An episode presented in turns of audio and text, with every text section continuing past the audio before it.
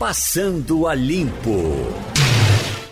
Tudo pronto, tudo arrumado para o Passando a Limpo de Cinzas. De cinzas. Wagner Gomes. Valeu, Ciro. Um abraço para você. Fernando Castilho. Vamos começando o ano, né? Já que dizem que o ano começa depois do carnaval.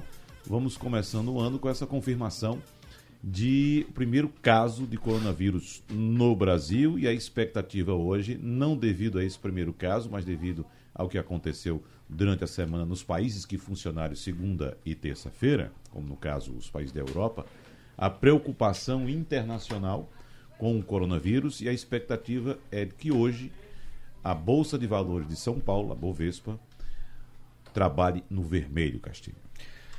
Bom dia, Wagner. Bom dia, ouvintes. É, o que vai acontecer é isso mesmo. A expectativa de que ela quer, caia, como está acontecendo agora pela manhã com todas as bolsas. Eu acho que a gente, é, antes de falar de carnaval, a gente tem que ver uma coisa. Essa é a pior notícia que a gente podia ter tido, uhum. é porque é o seguinte: quem estava achando que a situação do coronavírus podia impactar na economia com a China, deve começar a se preocupar muito mais, porque o centro do coronavírus hoje está num país que é vive essencialmente do turismo. A, a, Itália é um país que quase um terço do seu PIB vem do turismo. É um país que tanto recebe como emite, né? Os uhum. italianos viajam muito é, pela também. Europa. Próximo é, é a, a, todos os países, é, quem esteve na Itália, quem esteve na Espanha e quem esteve na Europa nos últimos meses viu que estava cheio de chineses. Então, essa é uma situação muito preocupante. O que é que essa coisa tem a ver com a gente? Porque nós somos um país emissor para a Itália. Então, esse caso daí é de um brasileiro que foi para lá, certo? Passou um tempo lá, nessa região, que é uma região extremamente linda e que as pessoas procuram muito. É, é a região próxima a Veneza, é, então, aquilo ali, então, o potencial de expansão daquilo ali é. para o turismo global é talvez muito maior do que o da China. Você fala, Castilho, que nós somos um país é, emissor de turistas para a Itália. Agora é bom lembrar que as regiões sul e sudeste foram bastante povoadas por Pronto, italianos. É isso aí. E nós temos uma relação muito próxima com os italianos. Né? Uma relação familiar. São Paulo, você roda em São Paulo, o que você é, encontra é de italiano, descendente de é. italiano, não é brincadeira. Então, uma relação muito próxima entre os dois países. É, e outra coisa, é uma coisa que vai assustar muito, porque, por exemplo, é, quem já foi, já voltou, está preocupado. Quem já está embarcando esse mês de março está mais preocupado ainda. E quem está comprando passagem para o final do ano, a meados do ano, que é normal, está mais assustado ainda. Então, por exemplo, esse vai ter um impacto, eu diria assim, do ponto de vista econômico, no turismo, a, o foco na Itália é mais preocupante do que o da China. Embora a China seja um grande país emissor de turistas, né? a gente viaja uhum. enquanto turista. Essa é uma questão. Agora, do ponto de vista global, é muito sério, porque quê? Vai impactar mesmo. Então, você, a, a, a, a, como é que chama? A Europa tudo muito perto, né? Na China é tudo muito longe. Outra coisa, na Itália e na Europa não tem a, as democracias, né? Não suportam esse tipo de comportamento que teve na China. O que uhum. aconteceu na China de fechar cidades é impensável do Isso. modelo que a China adotou. Você vai tentar ali na Itália fazer alguma coisa, mas vai ser. Então, acho que a, a preocupação das bolsas reflete muito isso eles chamam de precificar. Né? As bolsas estão precificando o que vai acontecer com a economia global em 2020. É, e para a nossa economia aqui também, Castilho, que, por exemplo, tem informação hoje apontando que o coronavírus pode atrapalhar a prospecção de investimentos Pronto. dos estados que formam o COSUD, eu citei agora há pouco, é. os estados do Sul e Sudeste, são os estados que é. formam esse grupo chamado COSUD, lá na China. Então, esse grupo vinha planejando uma viagem à China para maio, nos moldes das recentes comitivas levadas pelo governador é. João Dória. Ou seja, então a economia nossa aqui particularmente também fica afetada. É, é, tradicionalmente o Brasil manda muito tipo de comitiva, é, missões empresariais para esses países. Para a uhum. Europa é muito frequente. Só para você ter uma ideia, nós temos no Brasil, somente da Alemanha, mais de 5 mil empresas de origem alemã. Nós temos da Espanha 600, da Itália 400, empresas que, cuja sede, o que tem uma ligação lá. Então, isso impacta muito. Então, o fluxo de comércio é muito grande. A gente vê o fluxo de turismo, mas não vê o. Outra coisa, a Itália é um grande fornecedor de alimentos para o Brasil. Né? é, é, a gente talvez as pessoas no supermercado não prestem atenção, mas a quantidade de produtos de massas e atomatados que a Itália é, exporta para o Brasil é muito grande. Isso é decorrente de viagens, de, uhum. de comércio muito Isso. forte, né? Sem falar na indústria é, de moda, né? E de produtos, não tem produto eletrônico, mas da indústria de moda, de roupa, essa coisa que se viaja muito. Então é uma coisa muito forte. É, São Paulo, são Paulo vai criar um problema muito sério, porque, por exemplo, como é que você vai administrar isso aí? Claro, as autoridades brasileiras são muito disciplinadas nisso. Acho que o Brasil está até um pouco mais avançado do que outras regiões. Mas é muito, é muito emblemático o que tem acontecido em São Paulo. Porque é de lá de São Paulo que tem uma, um fluxo de turista muito grande. A gente vai ter que vai comparecer, até mesmo essa pessoa que está aqui em Pernambuco, é, como é que chama? Sendo, sendo tratada, ela veio de uma viagem para aquela região. Hum, então, exatamente. Assim, no caso, foi uma conexão com Guarulhos, né? É. Uh, e de Guarulhos para cá. Mas Romualdo de Souza, em Brasília, de que forma o Ministério da Saúde vai começar agora a tratar o coronavírus, uh, levando em consideração essa confirmação de um caso em São Paulo e a suspeita também de um caso aqui em Pernambuco? Bom dia, Wagner. Bom, bom dia, dia para o nosso ouvinte, Fernando Castilho. Muito bom dia. Olha, a informação que eu acabo de receber do Ministério da Saúde é de que os casos são isolados, tanto a informação de suspeitas como a informação de que uma pessoa teria sido contaminada pelo coronavírus, então são fatos isolados e serão tratados isoladamente. Ou seja, o Brasil não fala em epidemia nem pandemia e, ao contrário, segundo o Ministério da Saúde, as secretarias estaduais estão prontas para receber e atender qualquer pessoa que tenha tido contato com o vírus e a estimativa também aqui é de que ainda hoje, por volta das 15 horas, o ministro da Saúde converse converse com os jornalistas. Então, pelo menos por enquanto, do ponto de vista de saúde pública, Castilho, o governo brasileiro está tranquilo. O problema é que a gente sabe, né? Hoje é quarta-feira de cinzas, vamos ver qual vai ser a reação da Bolsa de Valores na, na quinta-feira. Agora, tem um detalhe importante, Wagner.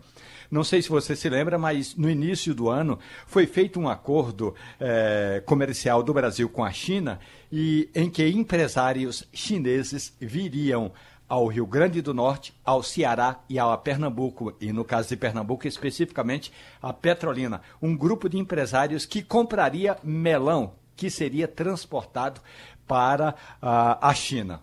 Esse grupo desistiu da viagem, ou pelo menos suspendeu a viagem temporariamente, o que significa negócios que estão empacados e que não serão é, fechados nem tão cedo, Wagner. Isso é verdade. É, e mais sério ainda, Romualdo, é que é o seguinte: o Ceará contava com essa, com essa missão porque é, eles tinham mandado uma primeira, um primeiro container, aliás, uma primeira venda né, que eles tinham feito na China, né, porque a China compra muito melão do Japão. E o melão japonês é um melão extremamente caro, comparado com o preço brasileiro, né, é, é, é muito, é muito é, caro, porque todo melão da, da, do Japão é cultivado em estufa. O, o, melão brasileiro no Rio Grande do Norte, no Ceará. Então, os cearenses estão com muita, muita expectativa nisso. Tem outra coisa ainda também, no caso de Petrolina, que aí já é manga e uva. Né? Os chineses compram muita manga da Índia. É, principalmente é, é, aquele tipo mais, mais sem fibra. E aí eles já tinham vindo, os russos já tinham vindo também isso aí, e agora vê a China. Então, essa é uma coisa que vai impactar.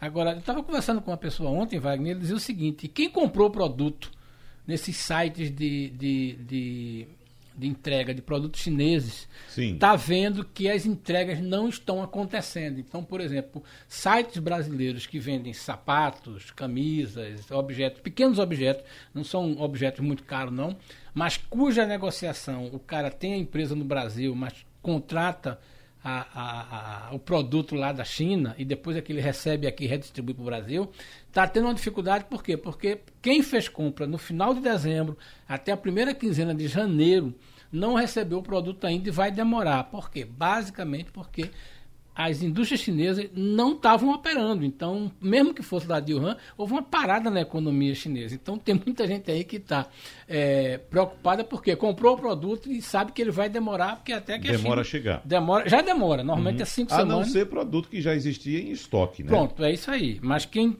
compra mesmo tem um grande número de sites cuja base é o escritório no Brasil e o cara já manda de lá o container com endereçamento. Uhum. Então aqui é só distribuir para o correio. Exatamente. Por falar na China novamente, Castilho, as bolsas asiáticas fecharam em baixa generalizada hoje, viu? É. O principal índice acionário da China, o índice Xangai Composto, recuou 0,83% e o Shenzhen Composto, que reúne empresas chinesas com menor valor do mercado, teve queda de 2,71%. É. Na Europa, as bolsas também estão em queda. A de Londres é, em queda de 1,02%, a de Frankfurt 1,08%, Paris 1,23%, uh, a Milão, Madrid e Lisboa perdas de 0,27%, 1,19% e 1,74%. E a China concentra a maior parte dos casos de coronavírus, como sabemos, é, é. já ultrapassam 78 mil casos, mas nos últimos dias a doença se alastrou de forma uh, expressiva para outros países, né? É, só, só uma informação, então, só uma informação final para o nosso ouvinte entender. Hoje tem a informação também de que as empresas brasileiras com ações nos Estados Unidos caíram. Né? Essas empresas que já tiveram uma queda muito forte na Bolsa de Nova York e nas outras bolsas, são empresas que são sediadas no Brasil, portanto, têm ações negociadas na, na Bovespa. Então, primeiramente, essas empresas vão puxar essa queda, isso é um primeiro movimento. E, num segundo movimento, as empresas brasileiras que, que não são listadas uhum. em bolsas internacionais, mas que são exportadoras. Então, a gente vai ver esse movimento hoje. E lembrando que o pregão de hoje vai ser um pregão muito pequeno, não vai ter. É, começa vai, uma da tarde. Começa uma da tarde, termina é. seis da noite, vai ter esse impacto, mas não vai ser um dia inteiro. Acho que talvez a gente vai sentir o pulso do mercado a partir de amanhã. Exatamente. A expectativa hoje para a Bolsa Brasileira é de forte queda. Então, é. nenhuma ver. novidade se cair muito não, forte hoje, porque é o que está acontecendo é. no mundo todo. O operador vai somente para vender. É, exatamente. Fernando Castilho, dando uma olhadinha aqui para as ruas do centro do Recife, mais especificamente do Recife Antigo, a gente observa a presença do Bloco da Limpeza, viu? Estou hum. com imagens aqui do Marco Zero, imagens que são transmitidas através de câmeras da CTTU. Uh, e o Bloco da Limpeza atuando fortemente, limpando aqui a Praça do Marco Zero.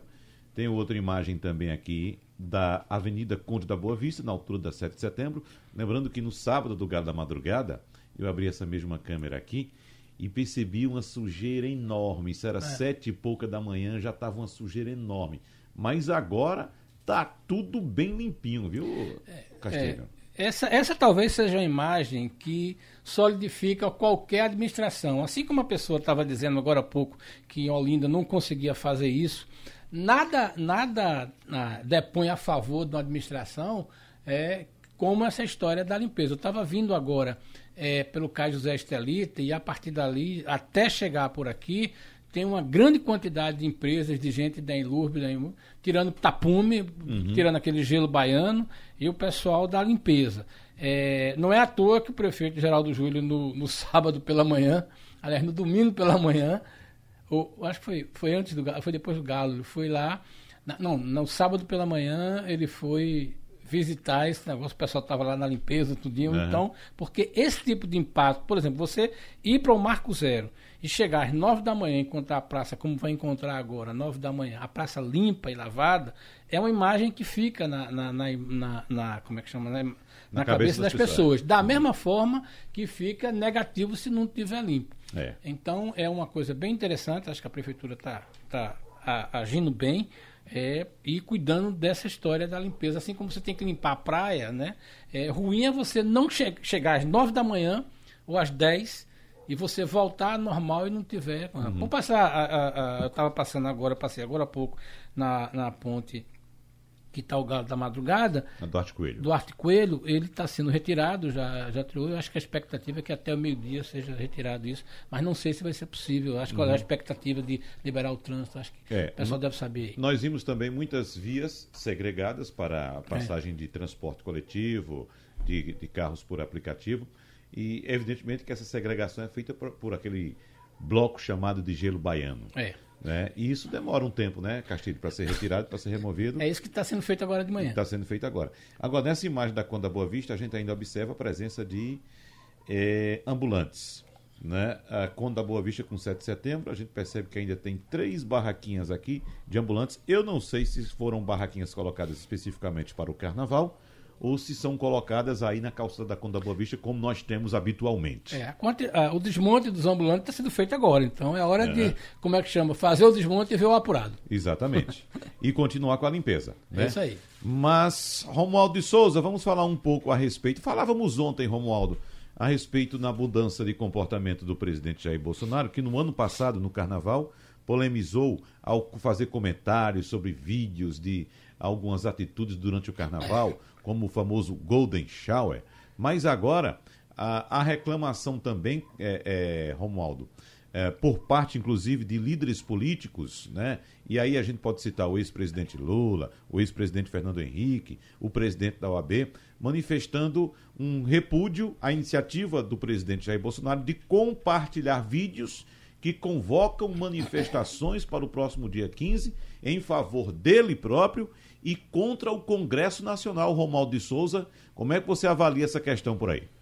Pois é, Wagner. A oposição está realmente reclamando de um vídeo que está sendo divulgado pela internet e que supostamente também teria sido compartilhado pelo presidente da República num grupo de WhatsApp entre amigos. Na verdade, é assim: compartilhar um conteúdo leva ao, a quem está compartilhando a ser conivente e a concordar com aquele conteúdo. Uma coisa é curtir, no caso aí é compartilhar, é divulgar, é passar adiante. O que a oposição está reclamando é que o presidente está jogando, caso de fato ele tenha feito isso, e aí eu valho-me das palavras do ex-presidente Fernando Henrique Cardoso, em sendo verdade que ele compartilhou, o presidente está jogando a o Congresso Nacional contra a sociedade brasileira. Esse ato público já estava convocado há bastante tempo, é, agora para o mês de março, não é, Wagner? Uhum. Exatamente fazendo uma pressão contra os parlamentares. Aí, uma vez que o presidente da República, se de fato ele fez isso, ele compartilhou esse vídeo, ainda que entre amigos, ele está na condição de presidente da República, eh, se opondo, eh, confrontando confrontando-se com o Congresso Nacional. No Twitter, a última uh, postagem do presidente é com relação ao coronavírus. Antes, o presidente fala até em Olinda, agradecendo aos carnavalescos de Olinda que saíram com um boneco gigante que tem o Bolsonaro como personagem. Mais que isso, no Twitter, o presidente não se manifestou. Agora, essa informação de que no WhatsApp, num grupo de, de WhatsApp, o presidente teria compartilhado esse vídeo convocando a sociedade, quer dizer, o vídeo eh, já está no ar, convocando a sociedade para esses protestos agora em março. Aliás, primeiro tinha gerado um, um, uma polêmica muito grande, porque uma das músicas, um tema da, da, do vídeo, é uma música de um grupo de rock de São Paulo chamado Os Titãs que no passado, Castilho, fez muito sucesso. Hoje, mas não, é, é rockinho, é rockzinho para é, vesperal. Mas no passado foi uma, uma inter, interessante banda de rock. Então, os Titãs divulgaram uma nota dizendo que não autorizaram a inserção da música do grupo naquele vídeo. Então, significa que até aí também já tem problema nesse vídeo todo. E agora eu estou esperando exatamente, o presidente já retornou a Brasília e até agora não se manifestou sobre isso. A nossa reportagem, a reportagem da Rádio Jornal, encaminhou um pedido de informação ao Palácio do Planalto. Se de fato o presidente da República, Jair Messias Bolsonaro, usou o WhatsApp para divulgar, para propagar, para passar adiante a convocação desse ato público contra o Congresso Nacional, mas até agora o Planalto não se manifestou, Wagner. Bom, é, pois não, Castilho para que o nosso ouvinte tenha uma ideia, é o seguinte: está circulando nas redes sociais um, card, né, uma, uma, imagem fazendo assim: 15 de março, vamos às ruas em massa. Os generais aguardam as ordens do povo, fora Maia e Alcolumbre. Convocação de todos os movimentos patriotas e conservadores do Brasil. Essa, essa postagem foi feita já há alguns dias e a primeira pessoa a se manifestar, inclusive é, copiou isso, botou a palavra irresponsabilidade, foi o general Santos Cruz. Né? E ele disse. Ele chamou essa postagem de irresponsável. Irresponsabilidade, uhum. né? Isso aí já tinha sido feito. É, qual é a, a, a, situação disso aí? É que, veja bem, como você explicou aí, quando o presidente é, é, encaminha, no caso, né? Ele recebeu essa mensagem e encaminhou. Foi essa que ele encaminhou, que ele compartilhou? É, essa daqui. É essa imagenzinha aqui. Uhum. É, na verdade, é um, um, um, card, né? A gente chama de card, né? Que ele, no WhatsApp, encaminhou para alguém. Veja bem, o grupo qualquer gesto do presidente em qualquer mídias sociais é monitorado muito fortemente. Se ele não disser em qualquer uma palavra, lugar do em mundo, qualquer viu? lugar do mundo hoje, né? É. Então veja bem, se ele fez isso aqui e a gente vai ver como é que foi, porque teoricamente um grupo do WhatsApp é um grupo fechado, mas veja bem, mas existem grupos que estão mandando isso. Essa é uma situação muito complicada. Eu estava brincando aqui com o Wagner no intervalo. Eu prefiro o Golden Shower. Uhum. Entre, essa, entre essa postagem e a crítica do Golden Shower, porque essa é muito mais séria essa e é... a reação É. e a reação dos poderes é muito eu acho que tem que ser porque como é que se diz não dá para você imaginar é, esse tipo de reação acho que a sociedade é, é, começa a se preocupar com esse tipo de atitude não é cabível é, para um presidente é, é, em qualquer tempo admitir esse tipo de coisa. Então, mais ainda, com o potencial e com os aparelhos e seguidores que ele tem na mídia, qualquer gesto dele vai para isso. Eu até estava analisando essa semana a questão das polícias. Do ponto de vista institucional, a situação do presidente é muito complicada. E é uma linha muito tênue entre o, o passado dele e a gestão no cargo. Veja bem, o presidente esteve na linha de frente em todos, rigorosamente todos os movimentos de polícias no Brasil nos últimos anos. Inclusive naquela famosa greve do Espírito Santo, que teve problema. Quem estava lá na linha de frente em defesa dos policiais amotinados foi o então deputado Jair Messias Bolsonaro. Essa é uma questão. É, nessa questão do Ceará, ele tangenciou na medida em que você agride Cid Gomes, né? Mas tem um papel institucional. Um papel institucional é mandar uma GLO. E aí tem uma situação que é um conflito muito interessante, porque é, como é que o presidente que apoiou isto né, manda a GLO? Né? Na cabeça dos policiais, né, e aí é importante observar, o Brasil nunca teve tantos parlamentares, é, Romualdo. Eu estava vendo aqui um relatório do seguinte, nas últimas eleições, 73 parlamentares foram eleitos na esteira do presidente, do, do, do, Jair- do Jair Bolsonaro, dos quais 20 estão no Congresso. Curiosamente, é, você não tem o nome da pessoa, por exemplo. Vamos pegar um exemplo. Aqui a gente sabe que o, o deputado Alberto Feitosa é militar, mas ele foi eleito com o nome de Alberto Feitosa. No Brasil inteiro, 14 coronéis foram eleitos deputados estaduais com o nome de coronel. Né? Então tem mais coisa. Quando você chega no Congresso, você tem um número muito forte de coronel eleito lá. Então não é o não é Wagner Gomes, não é Fernando Castilho, é Coronel Wagner, Coronel Castilho. O cara foi eleito não é porque porque primeiro que ele estava alinhado, né? E segundo que ele estava o, a- o posto militar. Isso é que me preocupa, porque você nunca teve isso. Se a gente pegar nas últimas eleições foram 73, inclusive dois generais, né? Mas veja bem, isso é uma situação dramática, porque na cabeça dessas pessoas, o presidente, que sempre foi fiel a ele, está a favor da causa de salário. E se você pegar, e eu tive a curiosidade de olhar, não tem nenhuma preocupação com a questão institucional, com a questão de economia, não. A bandeira de quem foi eleito como militar é a questão salarial militar ou a questão salarial civil. A bandeira é essa, não existe outra bandeira. Então, por exemplo, você não vai ver um deputado preocupado com a questão do meio ambiente, com a questão da ecologia, com a questão da economia, não, a pauta salarial. Aí veja o drama do presidente nesse momento. Ele está com o histórico dele, que sempre foi apoio da categoria, só que a missão de presidente o obriga a ser, é, é, a, a estar, como é que se diz, em cima da Constituição, que é constitucionalmente é proibido, e mandar GLO. É uma situação dramática. Talvez o João Morro até pudesse ser melhor. Mas eu fiquei impressionado com a quantidade de gente né, que está aí, e mais ainda. E eu estava brincando, as pessoas são eleitas não pelo que elas são, mas pela, pelo posto militar que ocupam. Uhum. Romualdo. O Wagner, em sendo verdade que o presidente compartilhou esse vídeo, ainda que num grupo de amigos, porque um dos conteúdos atribuídos a Bolsonaro é de que ele compartilhou eh, em um grupo de amigos e disse, e disse assim: olhem, dê uma olhada nisso. Isso é uma coisa. Outra coisa é o presidente da República convocaria imediatamente uma reunião e diria, ou aí pediria às autoridades para é, verificarem o conteúdo é, daquele vídeo. Ponto. Então, em sendo verdade que Jair Bolsonaro compartilhou o vídeo, isso significa na prática, Castilho, pode anotar aí naquele seu caderninho é, cor-de-rosa absolutamente o Congresso Nacional não vota mais nada é. do, do, governo este ano.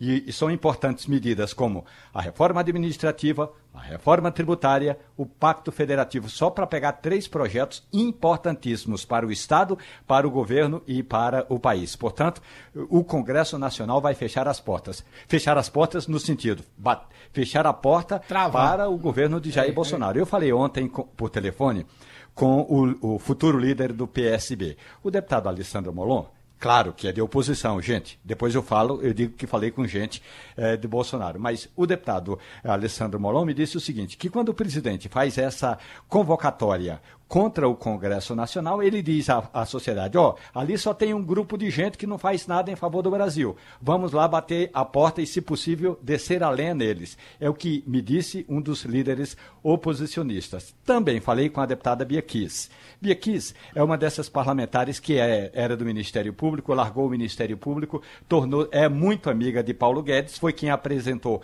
Paulo Guedes a Bolsonaro, filiou-se ao PSL e se elegeu deputada federal. E ela me me disse o seguinte: olha, primeiro eu, eu integro grupos é, em que o presidente distribui informações. Até sete da noite de ontem, a deputada disse que não tinha recebido esse vídeo da parte do presidente. Não, não, não estou dizendo que ela mentiu ou deixou de mentir. Mas com relação ao conteúdo, ela disse que não se trata de um protesto para fazer com que o Congresso Nacional, o Palácio do Planalto, eh, jogue a população contra o Congresso Nacional e vice-versa. O que esse ato do dia 15 de março eh, tem a ver é fazer com que o Congresso Nacional seja um pouco mais a favor da sociedade, a favor dos projetos do governo. E a gente sabe, Castilho, e aí já encerro por aqui, ontem eu dizia aqui na Rádio Jornal que tem um detalhe importante.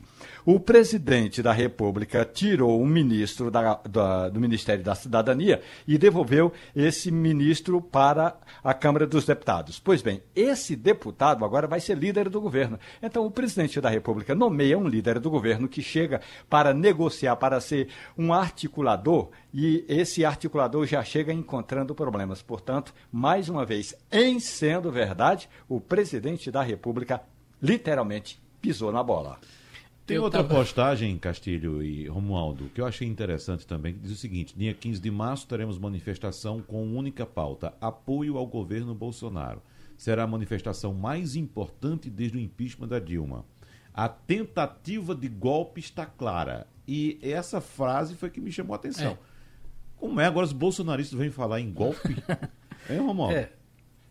é, o que acontece é o seguinte: o que os parlamentares é, digamos, ligados ao Palácio do Planalto, mais próximos do presidente da República, incluindo aí a deputada Bia Kiss, o que eles dizem é o seguinte: há um certo parlamentarismo branco no Brasil. Parlamentarismo branco é a, o regime é, que a gente conhece, ou a, a forma de governo é presidencialista. Mas o Congresso Nacional tem tanta força ou se arvora de tanto poder que, na prática, eh, o Congresso Nacional atua como se fosse o primeiro-ministro e o executivo apenas eh, diz sim ou sim, senhor. Essa, esse é, é o argumento eh, de aliados do presidente da República. E aí, quando fala em golpe, eles dizem o seguinte: que o próprio Poder Legislativo, a Câmara e o Senado juntos, acabam atropelando todas as pautas. E aí dão como exemplo aquela medida provisória que o governo encaminhou ao Congresso Nacional e que tratava da carteirinha estudantil digital e que não foi votada justamente porque o presidente da Câmara dos Deputados, Rodrigo Maia, não passou adiante. Não passou adiante porque o Rodrigo Maia tem acordos, inclusive com o PCdoB. A gente sabe disso.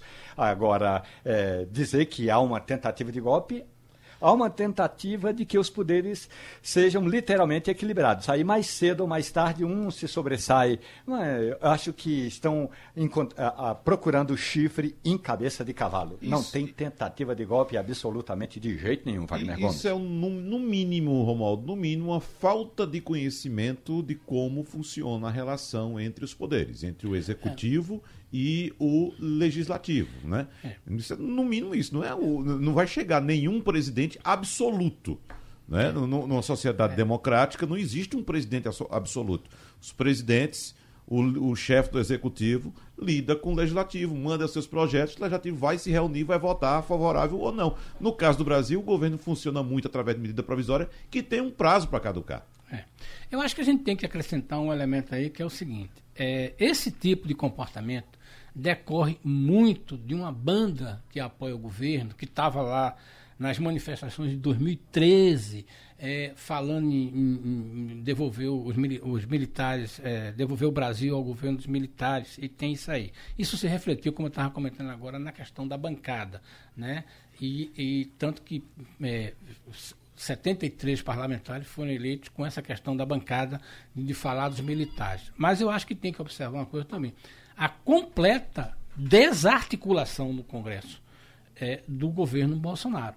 Esse é um negócio incrível. Primeiro, é, achar que um, um major como o, Major Vitor Hugo, que é uma pessoa absolutamente inexpressiva dentro do Congresso, um sujeito que estava lá que ninguém também sabia, inexperiente, também inexperiente, né? Então esse tipo de coisa. Segundo, é as, as, as, as é, como é que chama?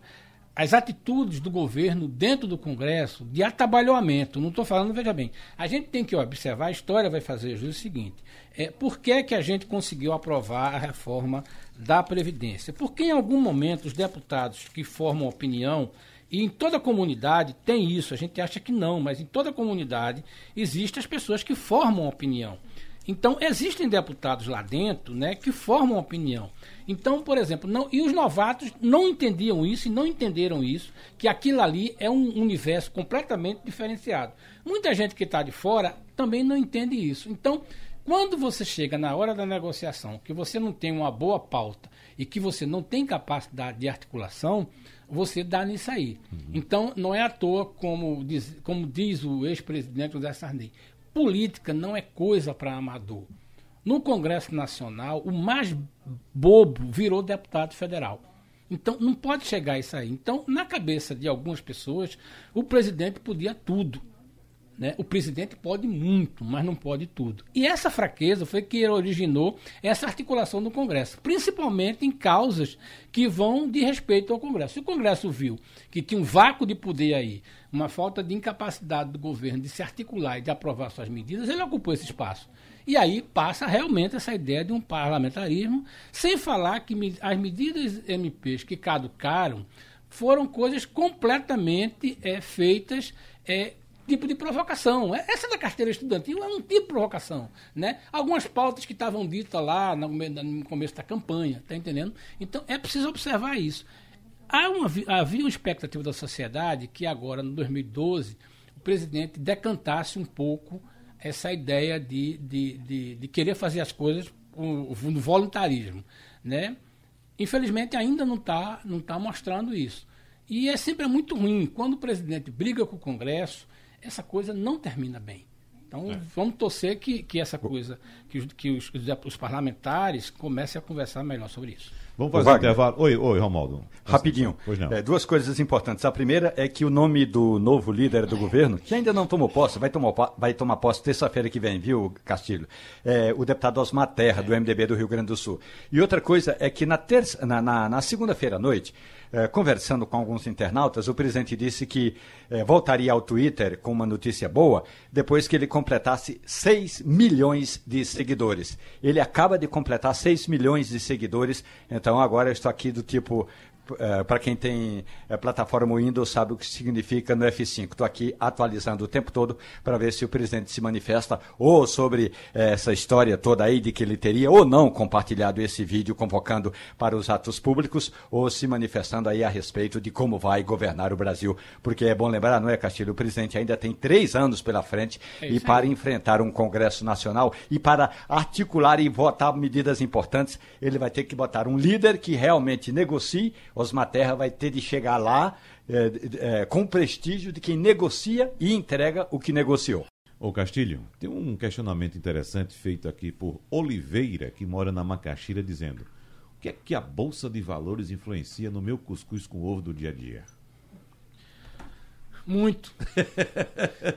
o, o, vamos lá. É interessante isso. Veja né? bem, os, uhum. por, por, sorte dele, ele foi muito feliz no exemplo. É. Cuscuz com ovo. Cuscuz com ovo. Veja bem, o que é. Coisa que você faz no quintal de casa, né? Cuscuz é feito de quê? É de milho. milho. milho. é uma commodity, tem é. preço cotado internacionalmente. Uhum. Ovo. Uhum. Ovo tem é, é, basicamente feito de quê? De milho. O que é uma galinha? Um, um, um, especialista diz o seguinte: que uma galinha é um ovo né, misturado com, com ração. É. Né? E o ovo é isso aí. Então, tem, tem a ver sim. Não, talvez não na dimensão que chegue na ponta disso. Mas é uma situação muito curioso, porque basicamente tudo isso tem a ver com milho. Então, Exatamente. o milho que. Galinha tal, que não come milho não galinha bota que ovo. não, não bota ovo. Essa é uma questão. Outra coisa que é bem simples. Antigamente, essa coisa tinha um maior impacto. É que o Brasil era importador de milho. Hoje, o Brasil é um dos três maiores países que produz milho. Nós só perdemos para os Estados Unidos e para um outro país que eu não estou me lembrando aqui.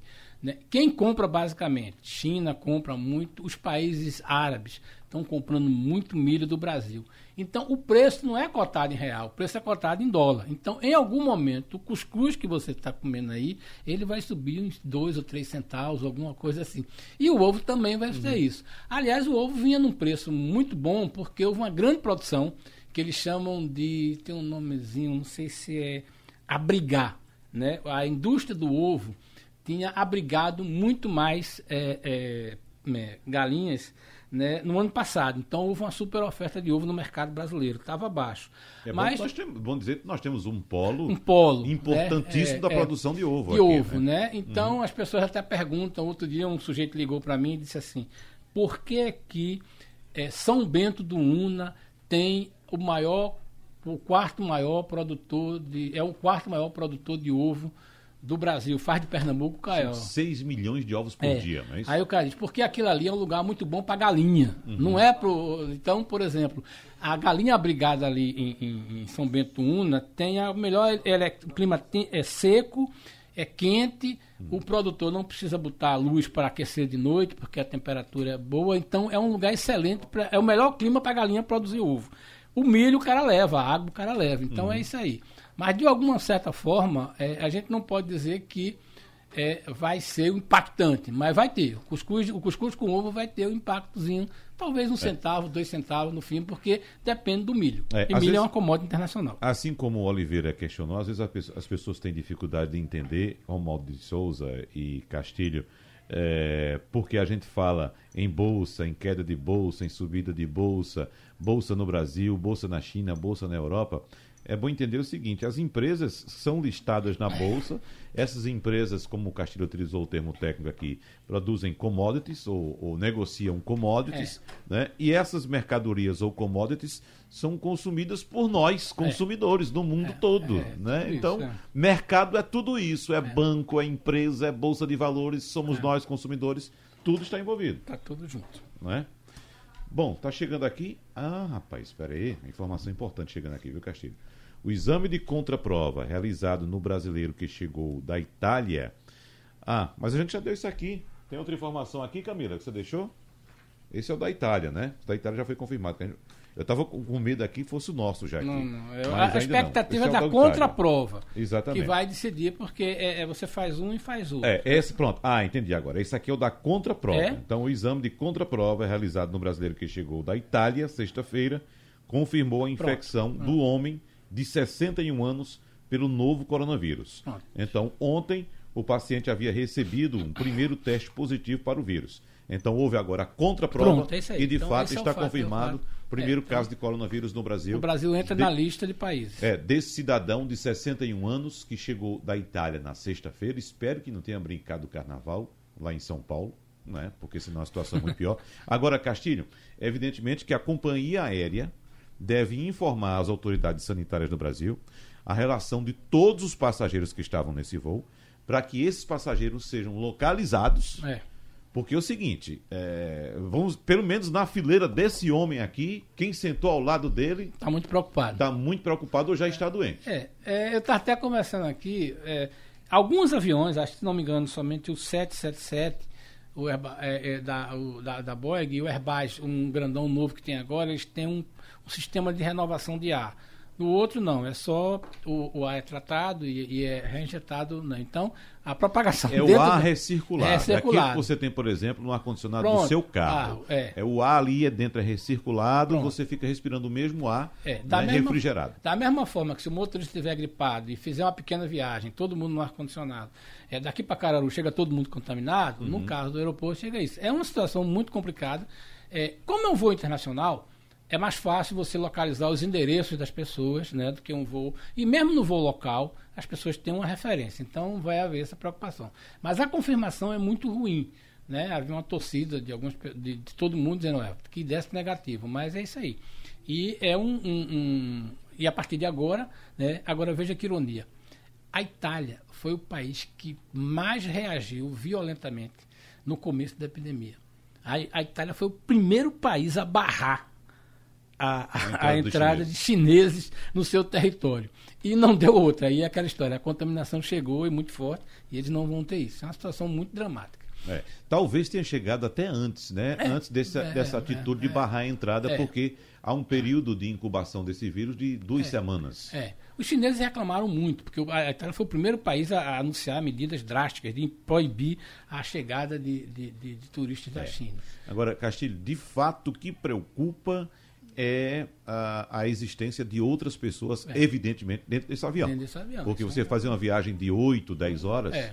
né? Esse voo internacional, preciso ver como é que foi. Pois é. E, e se foi a questão da desinfectação, né? Tem muito isso. Uhum. Exatamente. Nós vamos falar muito isso, nós vamos ter repercussão muito forte dessa questão. E é um- um- uma preocupação muito grande nesses dias de carnaval É. que a gente está encerrando. Na Itália, 320 pessoas infectadas e até agora 11 mortes. Na Itália. Na Itália. Romualdo de Souza, e agora? Pois é, Wagner. Agora a gente tem de fazer o seguinte: o que o governo vai é, está programado para fazer é isola esse brasileiro. Isola, entra em processo de quarentena. O, o próximo passo, segundo o Ministério da Saúde, é pegar a relação é, que é divulgada necessariamente a ANAC, a Agência Nacional de Aviação Civil, dos passageiros que estiveram no mínimo próximo desse brasileiro que veio da Itália, que esteve na Normandia, aliás, uma região bastante afetada pelo vírus, e agora começaram a fazer a investigação. Eu acredito, sinceramente, acredito que o Estado brasileiro, e aí isso inclui também as secretarias estaduais, estão preparadas para isolar esses casos no caso especificamente aí desse brasileiro que esteve na Itália, mas isolar todos os casos e eh, agora torcer para que não aconteça um- uma, uma eh, epidemia aqui no Brasil. Agora, exatamente. eh, eh, há sempre uma grande preocupação.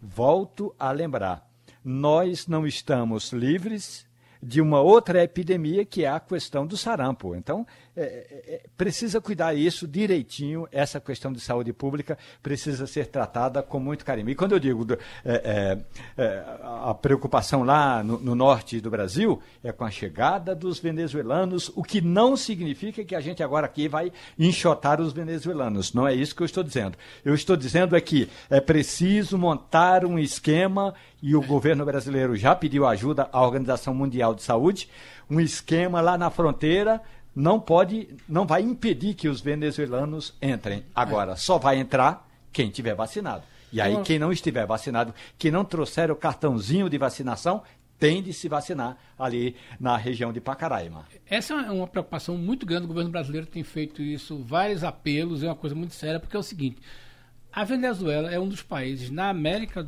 né, na América Latina de maior cobertura vacinal é, é, que, o, que, que tem. Né? Então, por exemplo, lá o nível de cobertura vacinal atinge todas as doenças. Então, é o que está assustando as pessoas chegando em, em Pacaraima, né, Romualdo?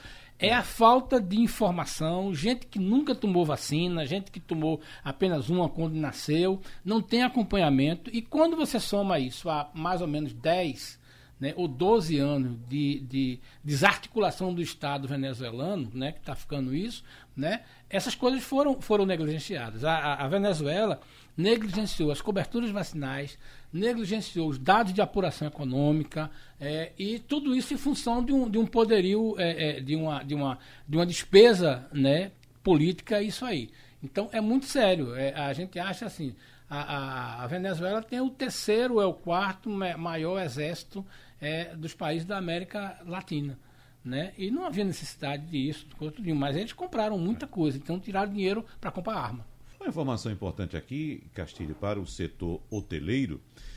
Uh, o setor sofreu muito com os efeitos da recessão econômica, como todo mundo sabe, né? isso entre 2015 e 2016. Uh, e no ano foi só no ano passado, depois de quatro anos seguidos de perdas, que os hotéis voltaram a respirar. Em 2019, houve aumento real médio de 5,5% nos valores das diárias em 11 capitais brasileiras, pesquisadas pelo Panorama da Hotelaria Brasileira, feito pela consultoria Hotel Invest.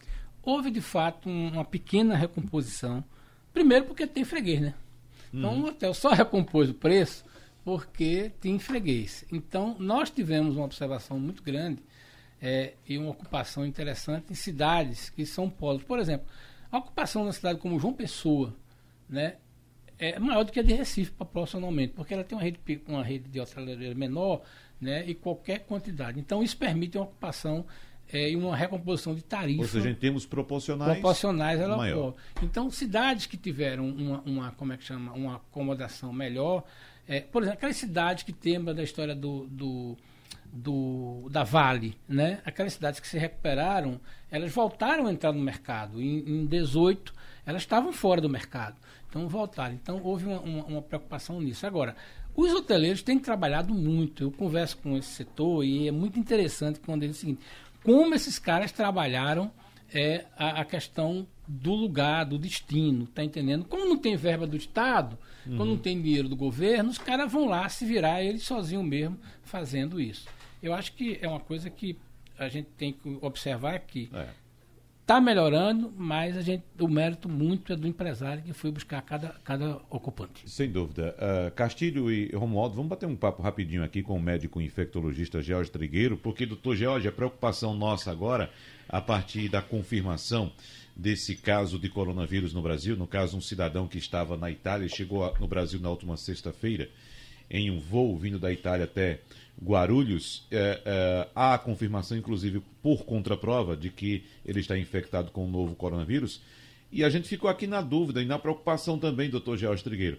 E as pessoas que vieram nesse voo, que vieram tanto próximo, na mesma fileira que esse cidadão, ou então um pouco mais distante, o que é que deve ser feito com essas pessoas agora, hein, doutor George? Bom dia.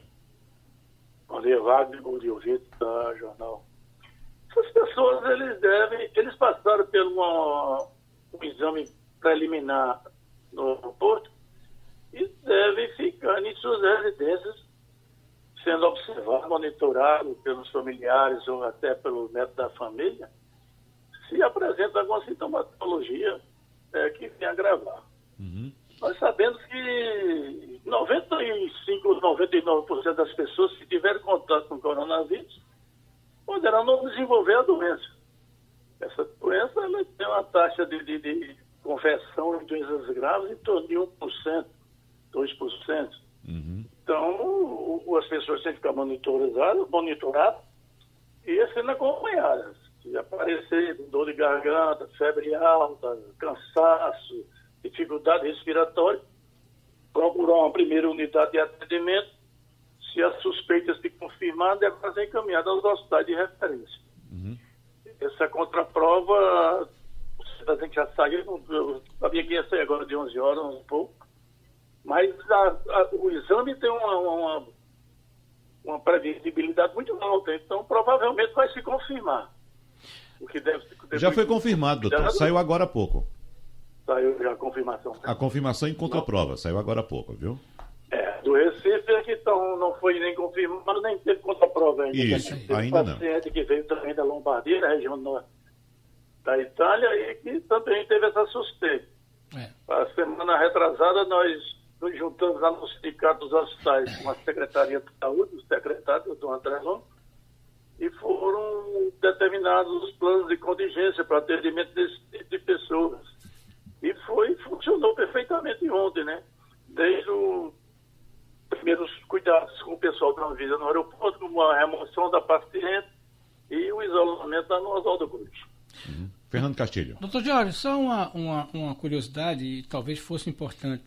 É, que, é, que cuidados básicos uma pessoa é, deve tomar é, em função disso aí? É, vale aquelas recomendações de que, independentemente de você estar ou não próximo a uma pessoa do coronavírus, estar com uma pessoa que está sofrendo algum tipo de sintoma, é, é que eles chamam de é, é, cuidados básicos de saúde. Quais são esses cuidados que as pessoas é sempre bom a gente lembrar? De, vai a muito, vai um pouco além de apenas de botar a máscara. Como é que a gente pode ajudar nisso? É o que se recomenda desde o início é que as pessoas que têm alguma sintomatologia viral ah, você ter ideia, no mundo morre quase 2 milhões de pessoas por influenza, por gripe. Gripe normal. O coronavírus ele é responsável por várias infecções respiratórias. A grande diferença desse coronavírus é que houve uma mutação e nós não conhecemos ainda os detalhes da transmissibilidade, da agressividade. Sabemos que ele tem um período de incubação que varia de 5 a 7 dias, em média 14 dias. Sabemos que uma pessoa com sintomas ou, ou mesmo assintomático pode estar transmitindo para três pessoas ou mais. E sabemos que a letalidade dele está em torno de 2%, principalmente naquelas pessoas que têm comorbidades, ou seja, tem algumas doenças respiratórias graves, crônicas, é, problemas cardiovasculares, problema renal e idosos. A verdade é que as pessoas que têm uma sintomatologia não devem procurar aglomeração não deve até evitar viajar de avião, de ambientes fechados, porque não, não é razoável você distribuir máscaras para todo mundo que vai dar transporte público ou vai trans, transportar de avião, porque não vai ter máscara suficiente para todo mundo e não vai, quer dizer, conter essa possível epidemia que possa surgir. Então a recomendação é precaução. Se for tossir, coloque o antebraço, se colocar a mão não coloque a mão no rosto, nas muscosas, no nariz, higienização das mãos frequentemente, não tocar maçanetas, objetos depois que tossir ou espirrar. Então, essas precauções básicas de higiene é que faz com que haja a diminuição da disseminação viral. É, muito bem. Doutor Jorge Trigueiro, muito obrigado, um abraço e até uma próxima oportunidade. Um abraço, um abraço a todos aí. Bom, Romualdo de Souza. O Diga, presidente Bolsonaro finalmente voltou a, a twittar? Pois é, ele acaba de comunicar que tem 35 milhões de seguidores nas redes sociais, com notícias que não são divulgadas por parte da imprensa nacional.